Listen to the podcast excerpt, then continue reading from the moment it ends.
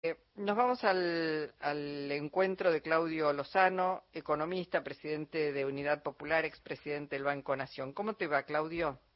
¿Qué tal, Luisa? ¿Cómo estás? Bien, muy bien. Bueno, eh, ¿te sorprende lo que trascendió de, de, las propuestas de Javier Milei ya concretamente al Fondo Monetario Internacional?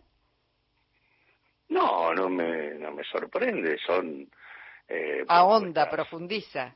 Sí, son, digamos, son criterios que son ya conocidos y que han producido verdaderos desastres en cada uno de los momentos. Sus planteos tienen, se enhebran o se articulan con los planteos que hiciera Martínez de Oz con su discurso del 2 de abril de 1976, se articula con los planteos de Caballo este, y con los planteos que hiciera el macrismo durante el periodo que gobernó, así que no son conceptos nuevos, simplemente que están planteados, eh, digamos, como una suerte de, eh, exageración, digamos, ¿no? Este, eh, como una sobreactuación, digamos, de los planteos en ese sentido, y por eso, bueno, dice sin ningún tapujo que va a rebajar en 15 puntos el gasto público, ¿no? Mm. Eh, sobre la base de una afirmación equivocada, que es que la Argentina tiene un gasto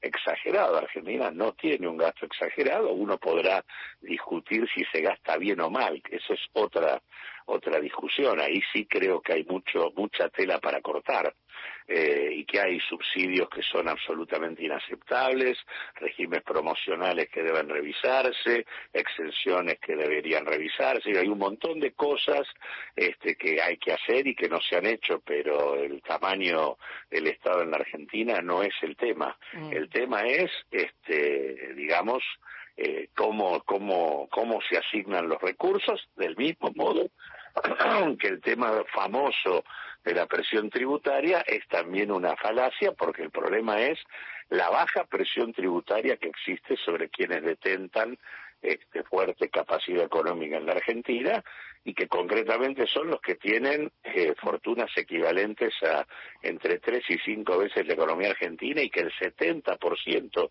de esa fortuna está en el exterior. Mm. Este, y ahí aparece otro elemento que es el que claramente explica la situación que tenemos y del cual él no habla, porque para él el único problema es el Estado y el costo de la política, cuando el problema principal de la Argentina de las últimas cinco décadas son los el proceso de saqueo sobre buena parte de nuestros recursos eh, o bienes comunes, recursos naturales, y el, el proceso brutal de ampliación de las desigualdades que se ha vivido en nuestro país en las últimas cinco décadas, desde mediados de la década del 70 en adelante. Escúchame, Claudio, te, te, quería preguntar en ese sentido, ¿por qué crees que a ley le fue en los comicios como le fue? Es el que más votos sacó.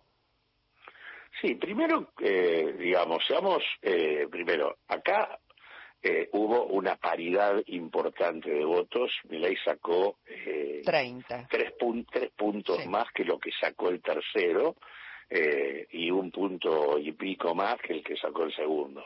Segundo, que eh, el 30 está sin contemplar los niveles de ausentismo brutales que existieron eh, Milei sacó el 20% de los votos.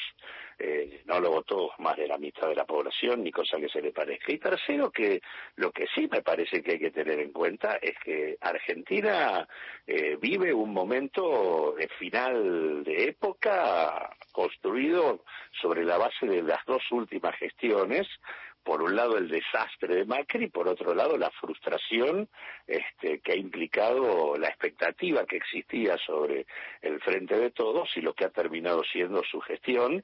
Y en la práctica en los, en los últimos ocho años lo que hay es un deterioro permanente de las condiciones de vida de la población lo cual ha roto completamente el vínculo entre la política y la sociedad y esto se manifiesta de diferentes maneras. Hay mucho malestar eso explica la desidia, el desinterés, eh, la apatía y por lo tanto el hecho de que ha sido la elección presidencial con menor participación desde que empezó el proceso democrático y en segundo lugar lo que explica también es el voto bronca. Yo creo que Vilay lo que canaliza sobre mm. todo sobre la base de la identificar el problema que él denomina la casta, este, identifica el, el, cuestionamiento que hay sobre un sistema institucional que no resuelve y que en muchos casos destila privilegios frente a una sociedad que padece las cosas y que cada vez le va peor.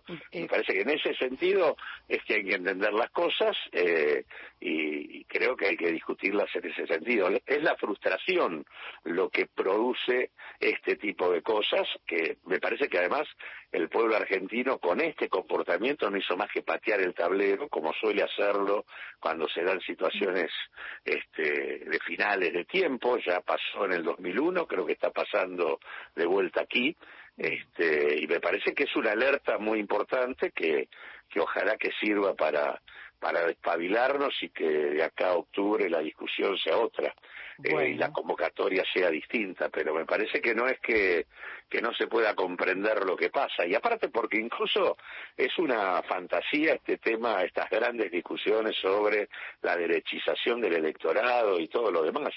Eh, la gran fuente de votos de mi ley son votantes desencantados del Frente de Todos. Eh, el Frente sacó 47% en las elecciones del 2019, en las PASO, y ahora sacó 27, perdió 20 puntos. Macri sacó 31, ahora sacó 28, perdió 3 puntos. La fuente principal está en los votantes desencantados. No es que eran nacionales y populares en el 2019 y ahora resulta que son de derecha. Están podridos que es otra cosa. Bueno. Este, y lo mismo ocurre con el tema, digo, fíjate la matanza, perdieron, se perdieron 20 puntos, el DIPI sacó 23. ¿De dónde salieron los votos? De lo que perdió el frente. Bueno, Claudio. esa es la discusión. Estamos, estamos terminando el programa. Gracias por tu participación y ojalá haya tiempo para revertir los resultados. Te mandamos un abrazo. Ojalá. Un abrazo para vos. Gracias. Claudio Lozano, economista.